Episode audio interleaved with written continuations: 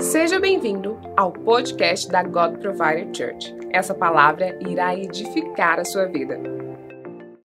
Boa noite, vocês estão bem? Paz Senhor a todos. Glória a Deus. Que tempo tão precioso, né? Que mulheres tão bonitas nós temos nessa igreja. Nós temos tantas mulheres bonitas aqui, é ou não é? é? Quantas irmãs solteiras nós temos aqui na igreja? Levante sua mão onde você estiver. Pode levantar em nome de Jesus, levante. Levante. Irmãos solteiros, vocês que estão aí, vamos reagir. Deus está falando com você essa noite. Eu sinto a unção, ó Deus falando com você aqui. É agora, chegou a sua hora. Você que está solteiro, 2023 é o seu ano, em nome de Jesus, amém? Glória a Deus. Tanta irmã bonita aqui nessa igreja. Eu tenho, às vezes eu tenho que chamar os irmãos no canto e conversar com eles. Pô, irmão, e aí, o que você está fazendo da vida? Amém? Quantos aqui querem suas casas transformadas? Diga amém. Quantos creem no poder sobrenatural de Deus, diga glória a Deus. Nós estamos vivendo a realidade dos céus nesses dias. Sabe, Deus está fazendo algo poderoso no mundo. E nós não podemos ficar de fora. Deus está fazendo algo poderoso. E eu quero convidar você a fazer parte disso. A colocar o seu coração no Senhor, a voltar a, sua realidade, a realidade de Cristo. Aleluia. Abra sua Bíblia comigo em Jó capítulo 1. Nós estamos na última, última parte da nossa, da nossa série Casas Transformadas. Nós vamos ler o livro de Jó, capítulo 1. Aleluia.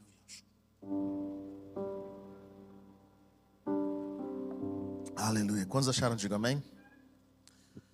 Jó, capítulo 1, versículo 1 diz o seguinte: Na terra de Uz vivia um homem chamado Jó. Era homem íntegro e justo, temia Deus e evitava fazer o mal. Tinha ele sete filhos e três filhas, e possuía sete mil ovelhas, três mil camelos, quinhentas juntas de boi, quinhentos jumentos, e tinha muita gente a seu serviço. Era o homem mais rico do Oriente. Seus filhos costumavam dar banquetes em casa, um de cada vez, e convidavam suas três irmãs para comerem e beberem com eles. Terminado o período de banquetes, Jó mandava chamá-los e fazia com que se purificassem. De madrugada ele oferecia um holocausto em favor de cada um deles, pois pensava: talvez os meus filhos tenham lá no íntimo pecado e amaldiçoado a Deus. Essa era a prática constante de Jó. Certo dia os anjos vieram apresentar-se ao Senhor e Satanás também veio com eles. O Senhor disse a Satanás: De onde você veio? Satanás respondeu ao Senhor: De perambular pela terra e andar por ela. Disse então o Senhor a Satanás: Reparou em meu servo Jó? Não há ninguém na terra como ele, irrepreensível, íntegro, homem que teme a Deus e evita o mal. Será que Jó não tem razão para temer a Deus? Respondeu Satanás. Acaso não puseste uma cerca em volta dele de sua família e tudo que ele, que ele possui? Tu mesmo tem abençoado tudo o que ele faz, de modo que os seus rebanhos estão espalhados por toda a terra. Aleluia. Vamos orar. Pai, eu quero te agradecer pela oportunidade que nós temos de bendizer o teu nome, Senhor. Quem se assemelha a ti, Senhor? oro para que anjos do Senhor cerquem esse lugar nesse momento. Oro para que a tua presença poderosa venha sobre os teus filhos e filhas, que a realidade dos céus se manifeste sobre nós. Pai, mostra-nos a realidade dos teus filhos, Pai. Ensina-nos através da tua palavra. Ensina-nos através, Deus, a tua realidade. Senhor, eu oro para que nós possamos viver o teu nome, Jesus, o teu nome, não apenas dizê-lo, mas estar no teu nome. Aquilo que o Senhor tem planejado para nós, aquilo que o Senhor tem nos mostrado. Te agradecemos, ó Pai, porque o Senhor é Deus bom, o Senhor é Deus tremendo. Nós te bendizemos, Jesus. Eu queria que você nesse momento tirasse esse momento para adorar ao Senhor, a meditar o seu coração, a colocar o seu coração nele. Comece a respirar. Se você ora em línguas, eu quero desafiar você a orar nessa noite. Eu quero que você busque a presença. Comece a adorá-lo nessa hora. Comece a levantar a sua voz. Comece a agradecer a Deus por estar aqui. Comece a agradecer a Deus por poder ministrar ao coração dele. Oh Deus, nós te bendizemos nessa hora. Senhor, nós oramos pela realidade dos céus. Abra, seus, abra sua boca nessa hora. Levante sua voz a Ele, deixa Ele ouvir a sua voz, deixa Ele, deixa Ele ouvir a sua voz nessa hora. Deus, nós te agradecemos. Obrigado por esse domingo, Senhor. Obrigado por mais um dia. Obrigado pela oportunidade que nós temos em glorificar o teu santo nome. Obrigado por estarmos aqui, ó Deus. Oh Deus, nós bendizemos, ó Pai, nós te adoramos. Em nome de Jesus, Senhor, nós te bendizemos, ó Pai. Que o teu Espírito possa ministrar aos nossos corações. nós ativamos a atmosfera dos céus, ó Pai, nessa noite. Deus, nós conectamos com a atmosfera dos céus nessa noite.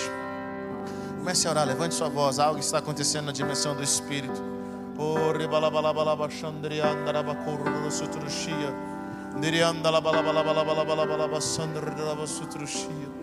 Obrigado, Deus, Senhor. Nós oramos para que ondas da tua presença, ondas da tua glória estejam sobre os teus filhos nessa hora. Pai, que nós possamos viver essa realidade, quem o Senhor é, Pai possamos te conhecer em nome de Jesus. Mais Espírito Santo, ah, mais Espírito Santo, toque nos teus filhos e filhas nessa noite. Toque nos teus filhos e filhas nessa noite. Oh, mais, mais, mais, mais, mais, mais. Deixe os céus ouvir a tua voz nessa noite. Deixe os céus ouvir a tua voz nesse exato momento. Mais Espírito Santo, Senhor, nós nos conectamos com o Senhor. Queremos ouvir da tua boca, ó Pai. Queremos ouvir do teu espírito, Pai, sobre nós, ó Pai. Em nome de Jesus, mais, mais, mais, mais, mais, mais. Oh, Senhor, nós não abrimos mão da tua presença. Nós não abrimos mão da tua presença. Mais, comece a levantar a sua voz. Eu sinto que há um mover sendo liberado nessa hora. Anjos de cura, anjos de cura, anjos de transformação nessa hora. Oh Senhor, sopra com o teu vento impetuoso, o teu vento impetuoso nessa noite.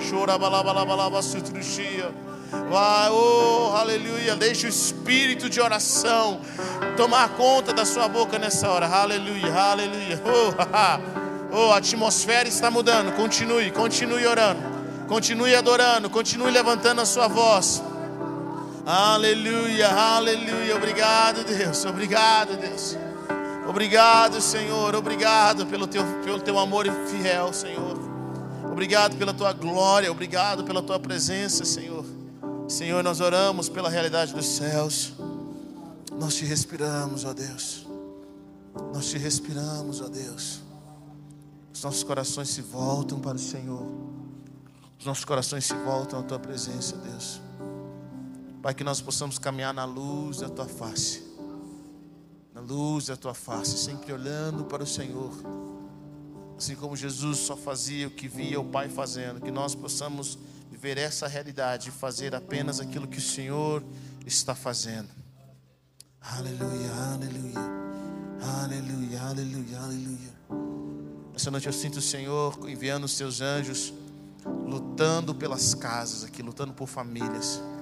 Sabe, há algo acontecendo na dimensão espiritual. Deus está lutando, anjos têm lutado em favor dos casamentos, em favor de filhos, em favor de pais. Oh, Deus, continue buscando, sabe? Os céus, quando nós oramos, os céus se movem. Quando nós abrimos a nossa boca, os céus se movem. É uma atmosfera. Nós oramos como corpo, ó Pai. Senhor, a tua presença a tua palavra, a tua voz os alimenta.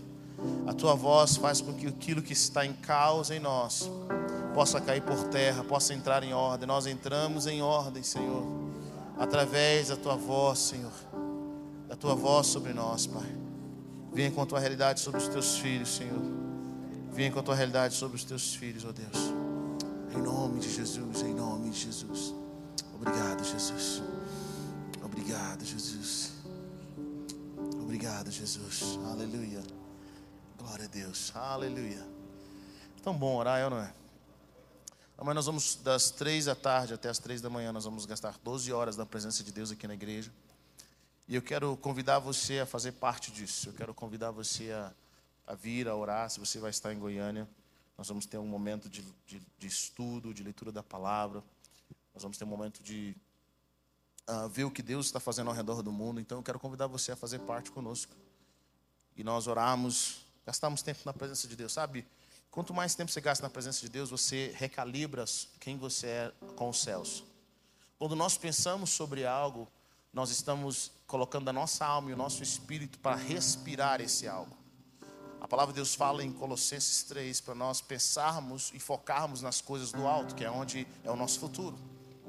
Pense nas coisas do alto, porque aquilo que você pensa é a forma como a sua alma se enche, é a forma como a sua alma respira. Tudo que você pensa. Então, quanto mais nós gastamos na presença de Deus, mais nós respiramos a presença de Deus. E à medida que nós respiramos a presença de Deus, a nossa alma e o nosso ser é transformado. Se você foca na, nas lutas, se você foca nas dificuldades, aquilo enche a sua alma e a sua fé diminui. Mas se você foca na presença de Deus, aquilo enche, a presença de Deus enche a sua alma a sua fé aumenta. Quantos creem nisso? Diga amém. Sabe, então eu quero desafiar você a, a gastar esse tempo na presença de Deus. Então eu sei que muitas pessoas vão estar uh, uh, de uma forma mais livre amanhã. Eu quero encorajar você a vir, a gastar horas. Não apenas uma hora, eu quero que você venha gastar horas. Gaste horas na presença de Deus, sabe? É a coisa mais uh, gloriosa. E essas horas que nós gastamos, eu quero que você entenda, essas horas que nós gastamos como congregação, por que, que é importante nós orarmos como congregação? Porque na congregação existem diferentes dons e, unções. E essas, esses diferentes dons, sempre quando nós estamos orando e compartilhando, alguém ministra algo em nós que nós ainda não tínhamos, quando nós oramos um pelos outros. É, durante essas 12 horas de intensivo lá em Sarasota, foram onde nós vimos muitos milagres, muitos sinais, muitas experiências com Deus. Quantos querem ter mais experiências com o Senhor? Diga amém. Eu, quero, eu amo ter experiência. Deus tem sempre algo novo para nos dar. Foram várias experiências que nós tivemos com o Senhor e eu quero encorajar você a vir fazer parte amanhã conosco aqui na igreja. Amém? Fala para a pessoa que está perto de você, tá? Vamos encher mais de Deus, amém? Glória a Deus. Aleluia. Jó capítulo 1, versículo 1. Ah, Jó é um livro extremamente interessante, mas por algum motivo as pessoas só pensam na luta de Jó. Nós só pensamos na dificuldade de Jó. Na verdade, Jó na Bíblia deveria estar em Gênesis. O livro de Jó deveria ser um livro que, de, que Jó viveu entre é, Noé e Abraão. E Jó é, algo, é alguém para mim muito interessante, porque a palavra de Deus fala a Bíblia dá um testemunho com relação a Jó. Diz que Jó era homem íntegro e justo, temia a Deus e evitava fazer o mal. Poucas pessoas têm um testemunho como o de Jó tinha. Poucas pessoas, os céus podem dizer, Deus pode dizer, a Bíblia pode dizer que esse homem era um homem justo, ele, ele era íntegro, ele temia a Deus e evitava fazer o mal. Jó também tinha uma, uma família sete filhos e três filhos, três filhas, sete filhos e três filhas, e possuía sete mil ovelhas, três mil camelos, quinhentas juntas de boi e quinhentos jumentos, e tinha muita gente a seu serviço. Era o homem mais rico do Oriente. Olha o que a Bíblia está nos dizendo: que esse Jó era um homem que temia Deus e era um homem que tinha um poder extraordinário na mão. Era um homem extremamente rico, o homem mais rico do Oriente. Sabe, é, poucas pessoas que eu já vi na vida que têm dinheiro realmente conseguem servir a Deus. Quando a palavra mostra esse o que Jó tinha, ele está mostrando, Jó era um homem de opções, Jó era um homem paparicado, Jó, Jó era um homem de fama. Ele tinha várias opções, mas Jó decidiu temer a Deus, ele decidiu caminhar com o Senhor. Jó tinha uma família estabelecida. Jó tinha sete filhos e três filhas.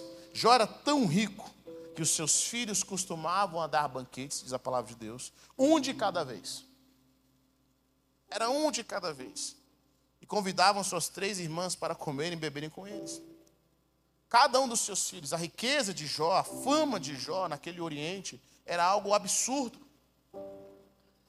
E Jó tinha sua família estabelecida, ele era um homem que temia Deus. E olha o que Jó fazia, que eu acho incrível, ao final dos banquetes, Terminando os banquetes, o período de banquetes, versículo 5, Jó mandava chamá-los e fazer com que se purificassem.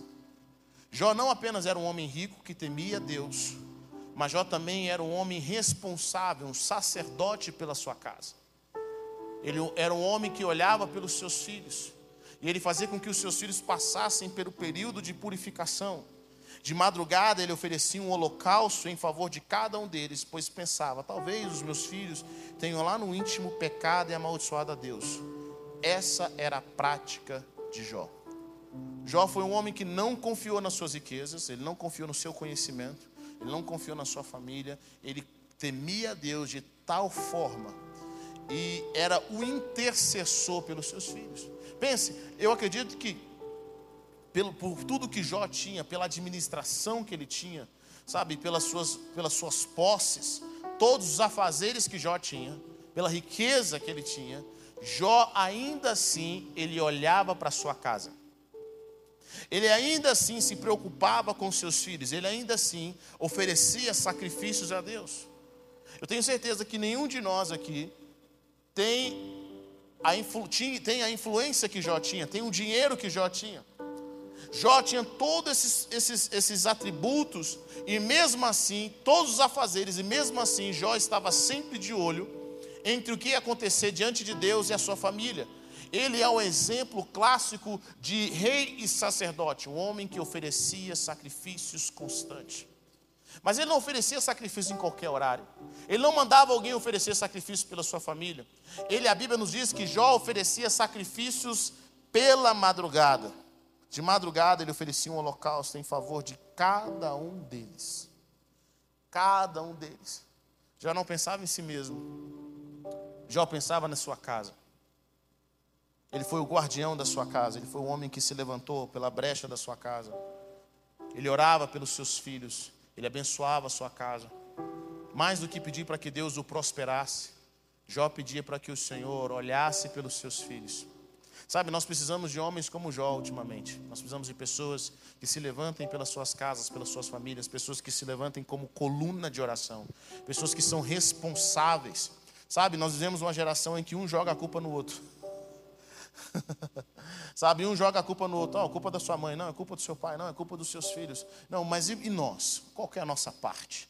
Como nós podemos nos levantar e assumir a responsabilidade, responder não só pelos nossos pecados, mas responder pelo pecado da nossa família, responder por aqueles que estão ao nosso redor?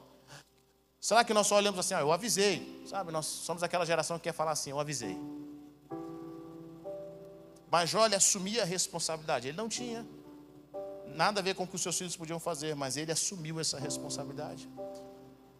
Ele tinha sete filhos, imagine, sete filhos, três filhos, era um homem extremamente ocupado.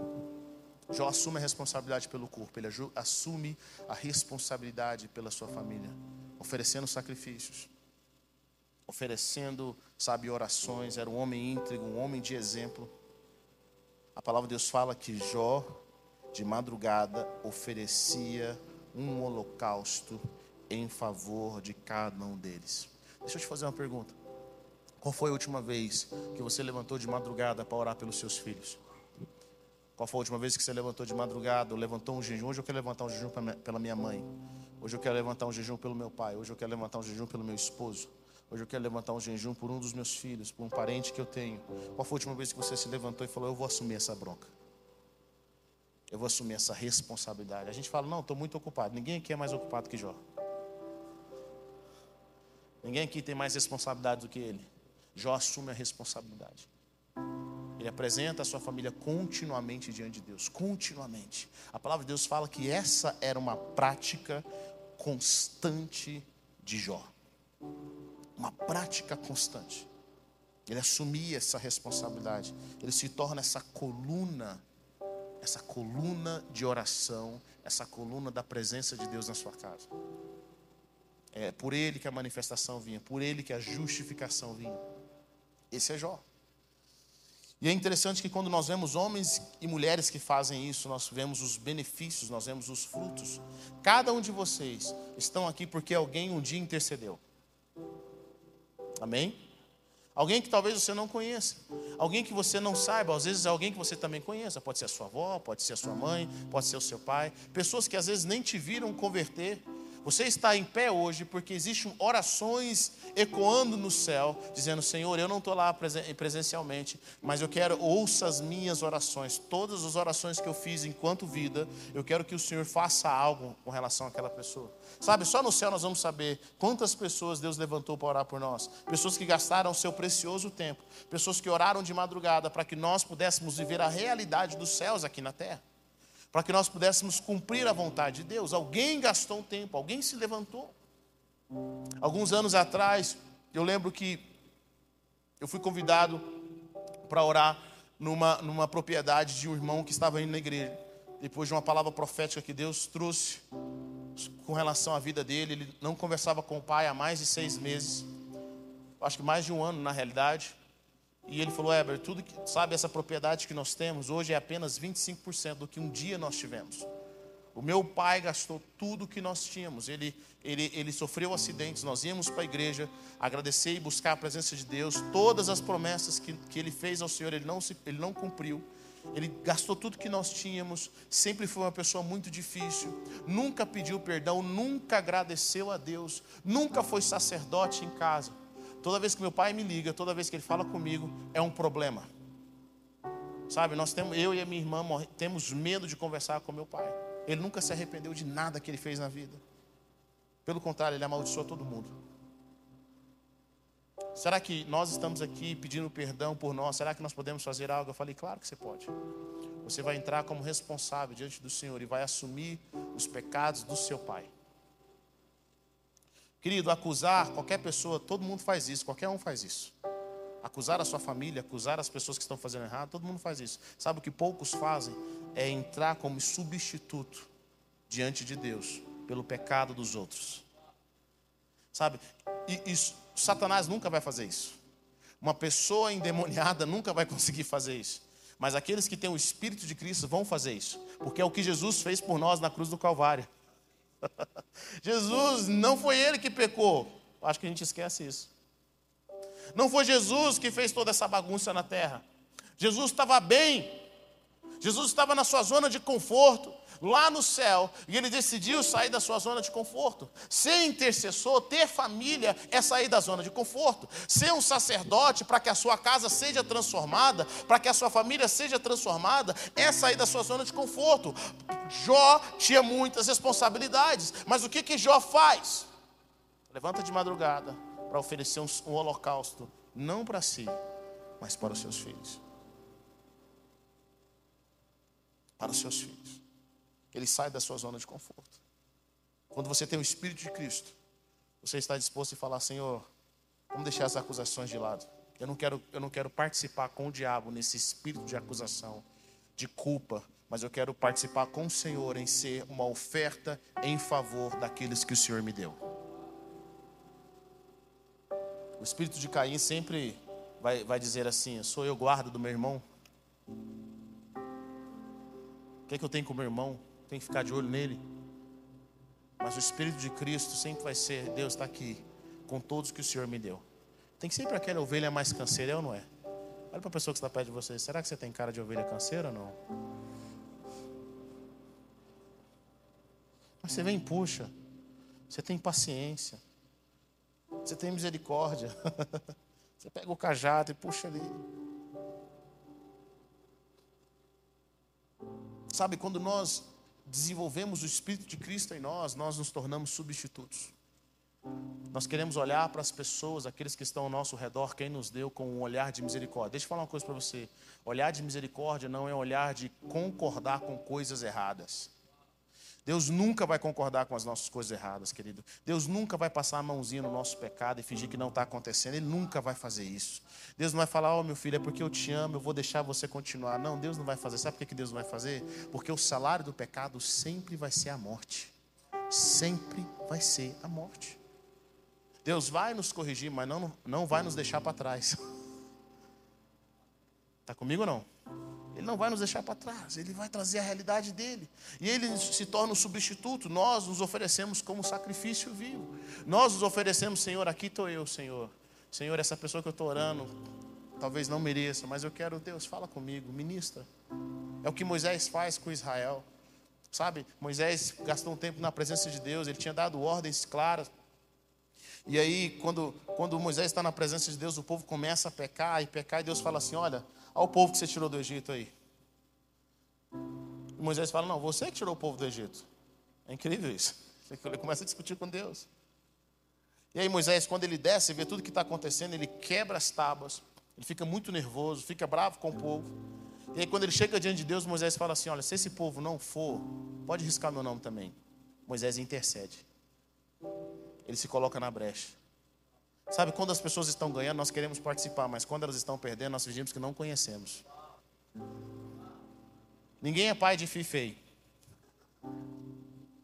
Ninguém quer criança suja. Ninguém quer criança que não está boa. Ninguém quer ovelha cheia de carrapicho, cheia, sabe? Às vezes as pessoas olham as ovelhas e falam assim: Nossa, que ovelha bonita você tem. Você tinha que ver como elas eram quando elas chegaram. Nossa, que criança educada, olha que coisa boa. Todo mundo ama uma criança educada, é ou não é? Fala inglês, lê a Bíblia, cabelo penteado. Todo mundo quer levar para casa. O que, que nós não levamos, queremos levar para casa? A criança que chora. Criança cheirosa passa de mão em mão. Mas quando não está cheirosa, a gente fala assim: onde está a mãe dessa criança? Nós temos que, nós temos que pedir ao Senhor para sermos responsáveis por aqueles que o Senhor tem colocado na nossa vida, pelas pessoas que Deus tem colocado, os nossos amigos. Nós assumimos a responsabilidade. Nós falamos, eu sei, você, eu sei que você não pode entrar na presença, mas eu vou entrar na presença por você. Nós vamos, eu vou orar por você. Os pecados que você não pede perdão, eu vou pedir por você. Sabe por quê, querido? Porque quanto mais nós pecamos, mais pecado nós cometemos. Nosso coração vai endurecendo, endurecendo, endurecendo, endurecendo, endurecendo. Sabe, é o abismo que chama abismo. É a dificuldade que chama dificuldade. E nós não nos quebrantamos, nós começamos a ficar imparáveis. Quantos de nós quase morremos? Nós não morremos porque Deus colocou a mão dele. Porque o nosso pecado ele vai aumentando e aumentando e a gente vai endurecendo. E aí, quando você pede perdão, quando você se coloca como substituto e fala: Deus, não é meu pecado, mas vai ser agora. Eu quero que o Senhor peça perdão. Eu quero que o Senhor faça alguma coisa. Quero pedir perdão por isso, por isso e por isso. Eu lembro que eu peguei esse, esse, esse rapaz, que o pai dele nunca pediu perdão por nada. E nós, como se fosse o pai dele, nós começamos a pedir perdão. Nós começamos a orar, nós começamos a, a pedir que o Senhor, ele falou assim: Deus, eu entro na, na tua presença representando o meu pai. Aquilo que meu pai nunca disse, eu quero dizer nessa hora, ele começava a orar, ele começava a pedir perdão. Passa algumas semanas, o pai desse rapaz liga para ele e fala: Eu estou descendo para te ver. Naquele dia, aquele pai chega tão quebrantado, ele diz que é um pai que ele nunca viu. Esse, esse homem tinha cerca de 40 anos, ele nunca tinha visto aquele pai. Parecia que era um novo homem. E aquele pai, olha só, cerca de 40 anos, aquele, já tinha, aquele homem já tinha 40 anos. O pai nunca tinha dado um beijo nele. E eu presenciei o pai dando um beijo no filho pela primeira vez. Pela primeira vez, pela primeira vez, eu presenciei um pai orando por um filho, um pai que nunca ora, que nem sabia se Deus existia. Aquele dia ele orou pelo filho e chorou. Sabe o que é isso? É o poder da intercessão. É o poder de nós assumirmos a brecha. Mas o que, que nós queremos como crente? Sabe o que nós queremos? Nós queremos subir com Jesus nos ares. Nós queremos que Deus nos tire desse mundo. Nós queremos que as pessoas que não pagaram preço, que elas se explodam. Que elas vão para o inferno mesmo, elas merecem. Mas e, o que Deus tem nos chamado é para nós intercedermos, nós nos posicionarmos, nós nos colocarmos na brecha. E às vezes o Senhor tem buscado alguém tem buscado alguém que se levante no reino espiritual e ofereça uma oferta por outra pessoa, mas nós estamos tão preocupados em como nós vamos enriquecer, como o nosso problema vai ser resolvido, que nós não nos tornamos uma benção. Mas os homens que chamam a atenção de Deus são homens que são responsáveis por aqueles que Deus deu a eles. E Jó tem uma fama que é o meu, a, a, a minha perspectiva é assim, é, é incrível, porque a palavra de Deus fala que os anjos um dia chegam diante do Senhor e Satanás está no meio deles. Imagine Deus tanta coisa para fazer, vendo tanta coisa no universo, tantas coisas da sua criação. E aí Deus olha para Satanás e fala assim: De onde você veio, Satanás? Ele fala: Vim rodear a terra, de rodear a terra. Estava dando uma olhada na terra. E aí Deus fala assim: Você deu uma olhada no meu servo Jó. Olha a moral. A fama de Jó não era uma fama natural, não era uma fama na terra apenas. A fama de Jó era uma fama que ele tinha com Deus. Ele tinha com Deus. Deus chega para Jó e fala assim: ó, chega para Satanás, a conversa, imagine. No céu, quantos de nós será que Deus está conversando sobre nós no céu uma hora dessa? Você fala assim, rapaz, você deu uma olhada na terra. Tem um irmão lá, tem esse rapaz aqui que ele é íntegro. Olha o que Deus diz sobre Jó. Reparou no meu servo Jó? Não há ninguém na terra como ele. Irrepreensível, íntegro, homem que teme a Deus e evita o mal. Sabe? A palavra nos diz que nós somos filhos de Deus quando nós recebemos Jesus como Senhor e Salvador. Mas só porque nós somos filhos através de Jesus, não significa que nós somos amigos de Deus, nem significa que nós somos íntegros e justos. Esse título não está para qualquer um, você não recebe de graça. Quantas pessoas nós conhecemos na igreja que elas estão na igreja, mas elas não temem a Deus, ou um dia temeram a Deus, hoje elas não temem mais. Elas não têm integridade, elas não evitam o mal. Esse título é um título que só alcança quem tem uma vida irrepreensível. E é um título que um homem não pode dar, mas só o Senhor pode dar.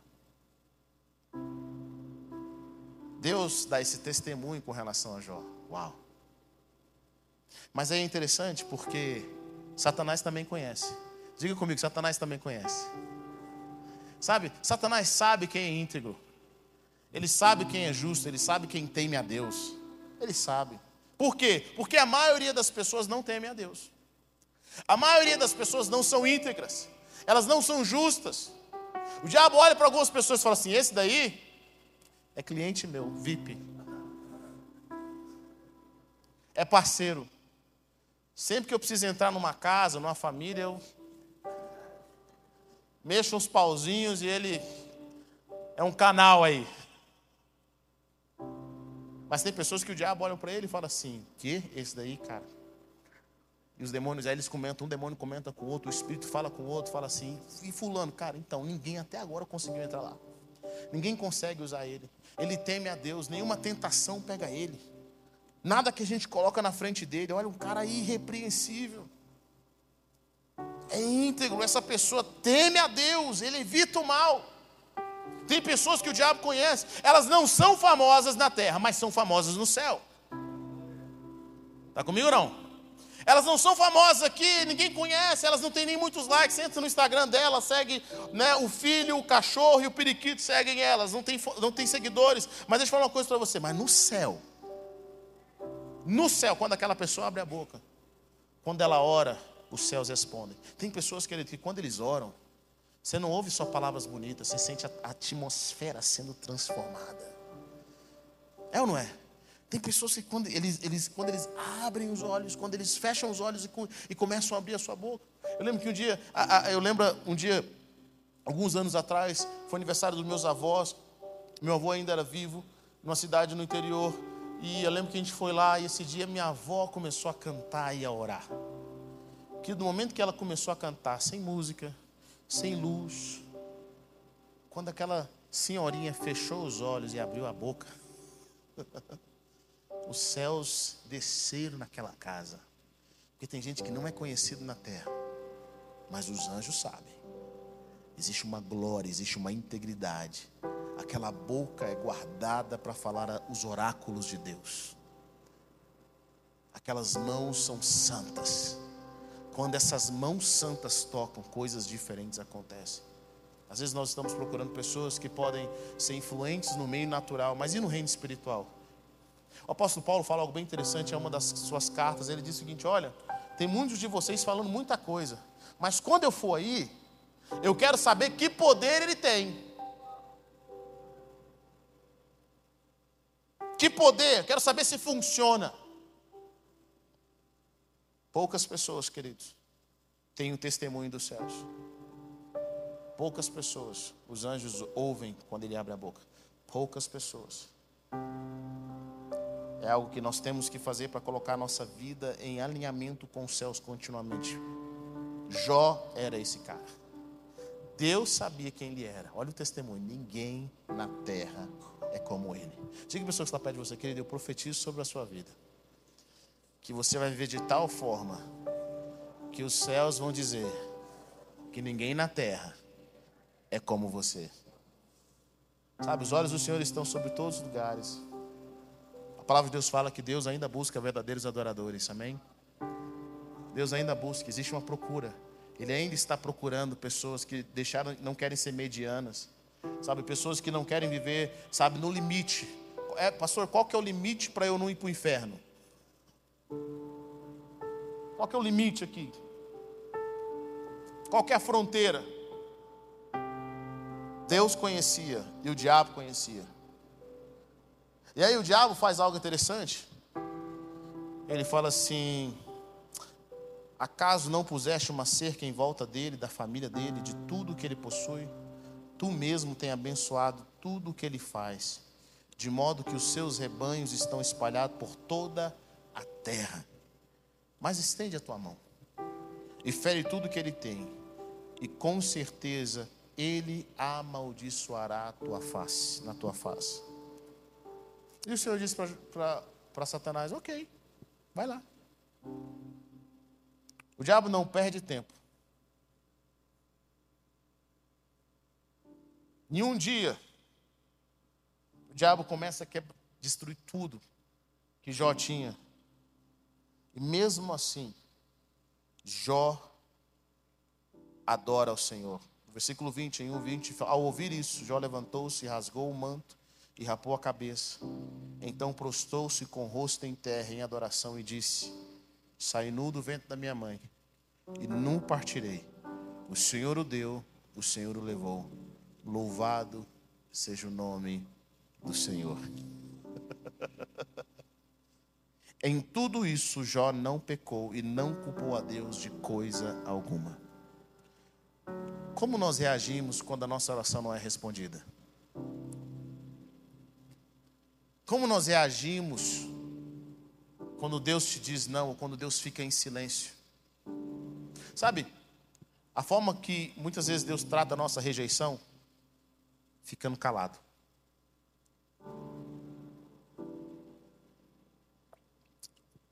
Ele fica calado. Ele ministra nas nossas vidas mas calado. E aí nós percebemos que Jó, ele tinha algo muito além das suas posses, ele temia a Deus, ele amava o Senhor. Porque só pode fazer o que Jó fez se você amar a Deus acima de todas as coisas. Ele tinha Deus como seu maior tesouro. Nós dizemos que temos Deus como maior tesouro, mas deixa Deus tirar algo de nós para ver.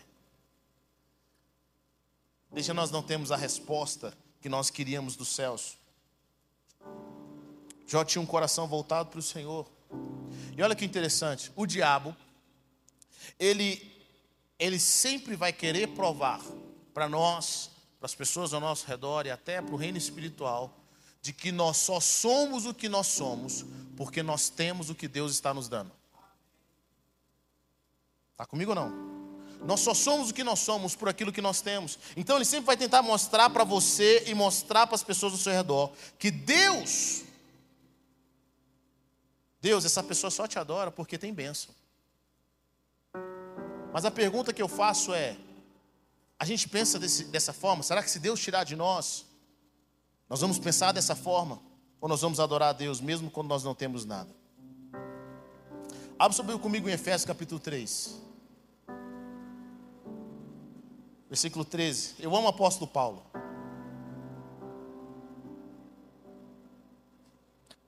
Aleluia. Paulo 3, versículo, é, Efésios 3, versículo 13. Paulo se torna um destaque, não porque Paulo era um homem qualquer, mas Paulo decidiu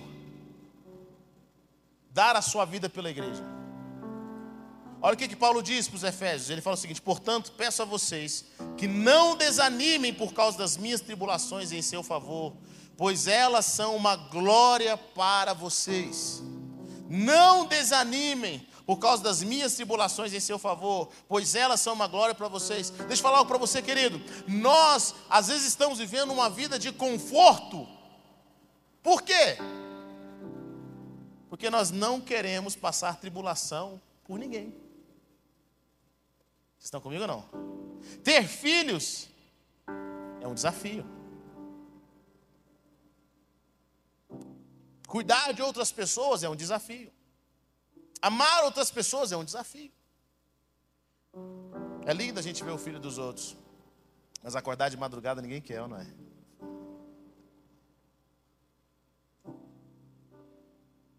Acordar de madrugada, cuidar, criança doente, ninguém quer.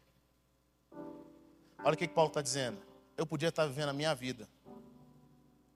Eu podia estar no meu conforto, usufruindo da presença de Deus, orando por mim mesmo, buscando experiências, buscando para que Deus me prosperasse. Mas deixa eu falar uma coisa para vocês: as tribulações que eu estou passando é em favor de vocês. Uau! Só quem tem um coração de pai para fazer isso. Só quem tem um coração de mãe para fazer isso. Eu podia estar vivendo a minha vida tranquilo, mas eu estou aqui pagando um preço para que vocês tenham vida, para que vocês prosperem. É uma glória para vocês. E olha o que ele diz no versículo 14: Por essa razão, ajoelho-me diante do Pai, do qual recebe o nome toda a família, nos céus e na terra. Oro para que, com as suas gloriosas riquezas, Ele os fortaleça no íntimo do seu ser, com poder, por meio do seu espírito, para que Cristo habite no coração de vocês mediante a fé e oro para que, estando arraigados e alicerçados em amor, vocês possam, juntamente com todos os santos, compreender a largura, o comprimento, a altura e a profundidade, e conhecer o amor de Cristo que excede todo conhecimento, para que vocês sejam cheios de toda a plenitude de Deus.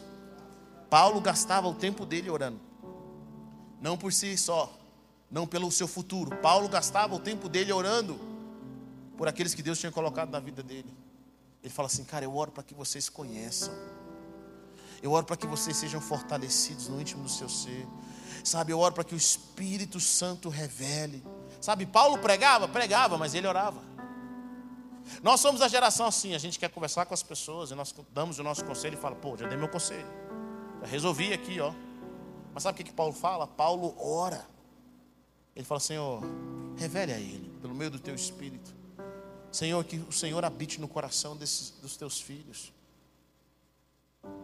Para que eles possam conhecer e compreender a largura, o comprimento, a altura e a profundidade. Leve-os a uma experiência.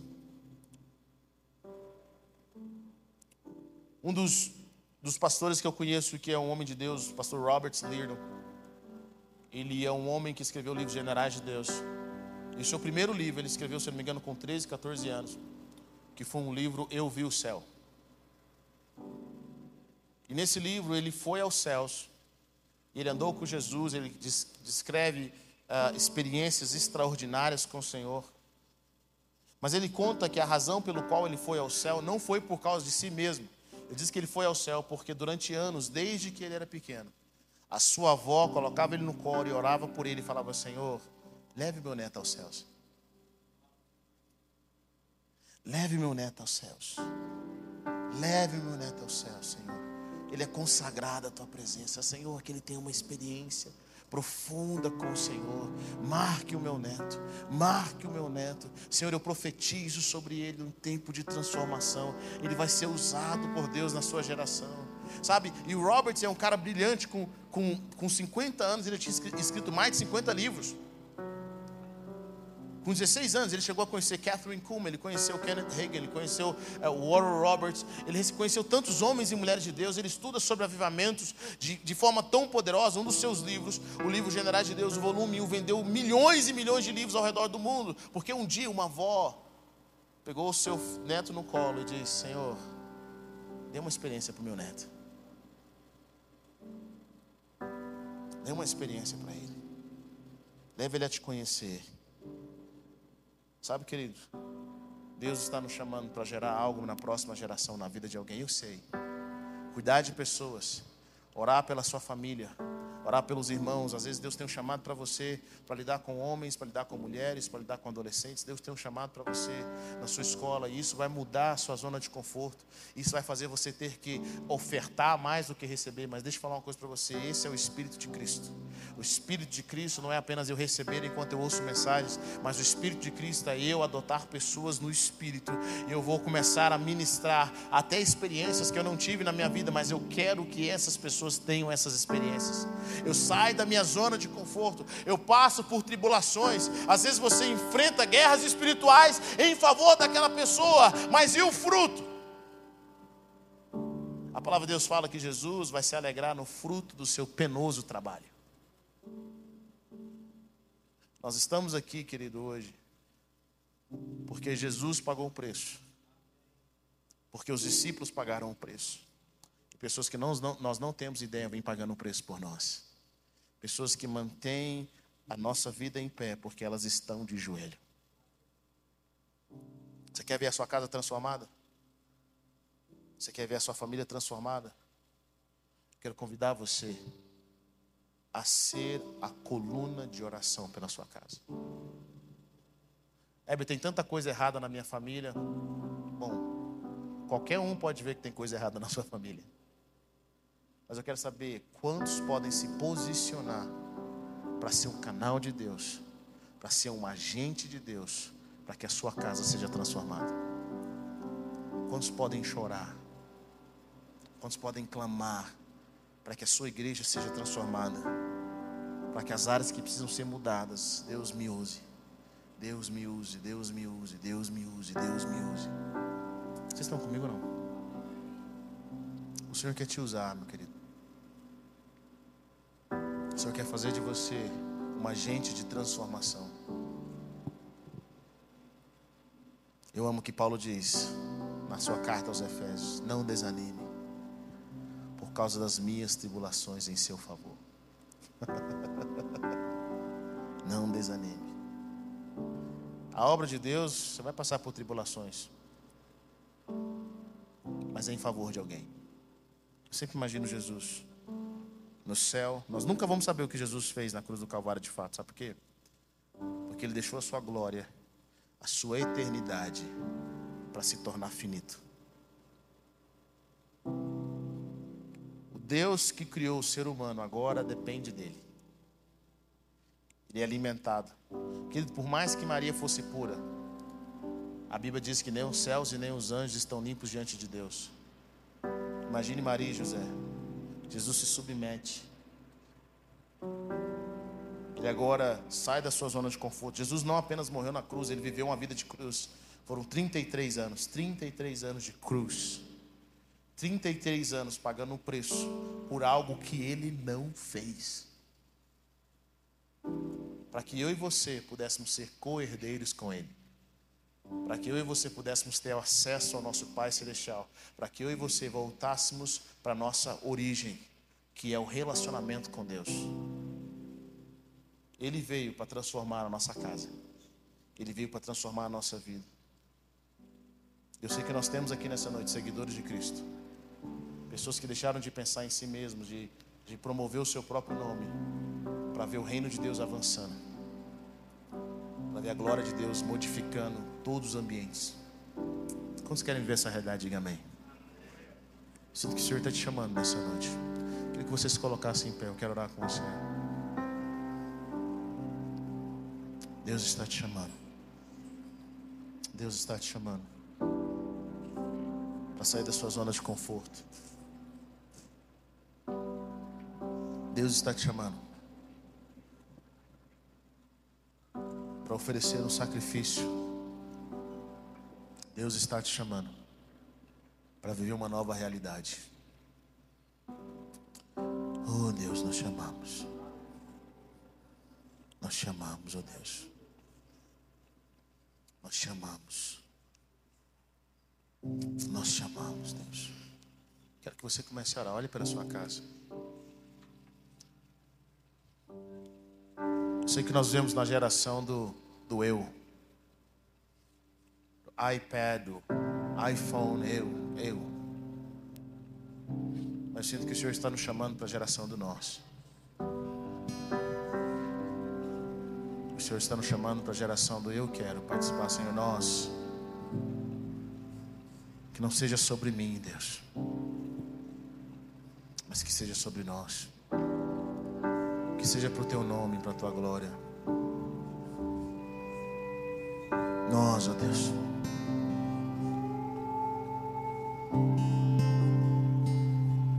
Se o Senhor precisar de alguém na brecha, eu estou na brecha.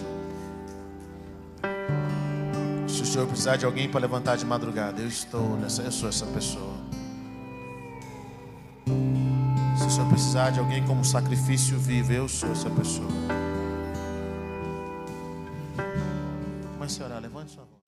Obrigado por ter ouvido até o final.